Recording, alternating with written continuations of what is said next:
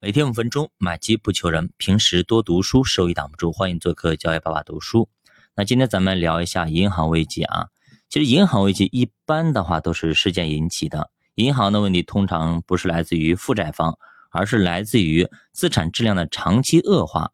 比如说由房地产价格的崩盘导致的银行的破产，在九十年代的日本就发生过，零七年的美国也发生过。其实咱们国家发生过吗？也发生过啊。当年的海南发展银行也是唯一的破产的银行，也是因为房地产的暴跌造成了挤兑。那这就是我们曾经给大家讲过的啊。当年不是潘石屹等等这些人在海南炒楼花吧，把楼市炒到天上去了，泡沫炒得非常大的时候啊，然后呢他就跑，提前跑掉了。他跑完之后泡沫就破了嘛，所以他们那几个人就全身而退了。那这件事情呢就造成了。海南楼市的崩盘，同时呢，把海南银行也给搞崩了，搞破产了啊！不良贷款的大幅增加，可以作为银行危机的重要的指标。但是遗憾的是啊，这个东西你没办法提前判断。有些东西一开始你觉得它没问题，但是爆发危机的时候呢，都是突然之间。很多资产一开始可能还是优质的资产，但是最后呢，全都变成了不良的资产。比方说硅谷银行，对吧？前一个月可能还在颁布啊优质银行名单排行榜，很靠前，很牛牛逼，还颁了各种的奖项。结果一个月之后突然宣布啊，我倒闭了，我有问题了，我没钱了，我崩盘了，我暴雷了。所以这个跟上市公司的这种企业的财务造假非常类似啊，因为他前面搞搞的那些财务东西你都看不出来，你觉得他挺好的，其实他是造假的，直到啊他自己暴雷了或者出现问题了。才能发现他财务造假，但是发现之后怎么办呢？发现之后就没办法了啊，一地鸡毛。同时啊，金融机构的倒闭跟普通企业倒闭还不一样，有可能是链条式的啊，也就是呈现出明显的传导机制，多米的骨牌效应啊，倒一家倒一大片啊，倒一大片。如果一家机构倒闭了，就引起我们足够的重视，不然的话真的是铁锁连船啊。比方说，二零零七年四月份。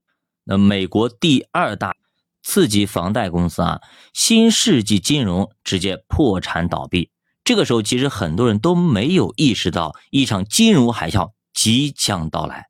当时标普五百指数还在一路高歌猛进，涨涨涨，一直涨到了十月份才开始掉头向下。如果你能够通过新世纪金融的倒闭，识别出银行危机即将发生。那么其实是有可能逃顶的，所以我们的小伙伴一定要注意啊！一个大的金融机构倒闭，通常它不是孤立的事儿，要引起足够的重视。比方说前段时间呢，硅谷银行的倒闭，它不是孤立的，结果果不其然，两天以后，签名银行倒闭，还又果不其然，再过两天，瑞士信贷倒闭。你想看这后面有多少的银行提不起名字的那些银行都出现了太多的问题，所以说如果美联储不下场救市的话，不及时止住的话，有可能这这团火啊烧遍整个美国，烧遍整个欧洲。所以说，美国目前的财务状况和经济状况，以及欧洲的经济状况是不容小觑的，问题肯定不小。对吧？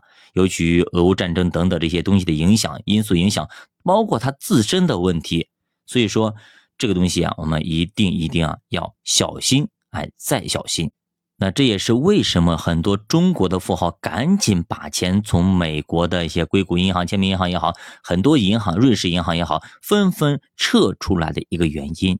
历史上最大的外债危机是在二零零一年的阿根廷发生的啊，也就是这次世界杯的冠军阿根廷，违约债务呢高达九百五十亿美元，最终这个危机是通过债务减免和延长利息来解决的。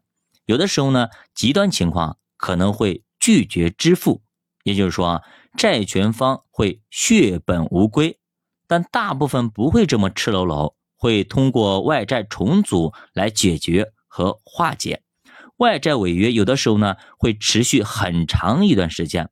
比如说啊，苏联十月革命后的违约竟然创下了长达六十九年的记录，也就是六十九年一直拖，哎，我不还，就就是我们所谓的老赖啊，所谓的老赖。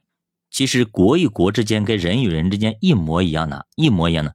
所以你就知道为什么俄罗斯它的一个信用那么低了，原因就在于这里，借钱老是不还，有这么个历史在。你想想看，谁敢借给他？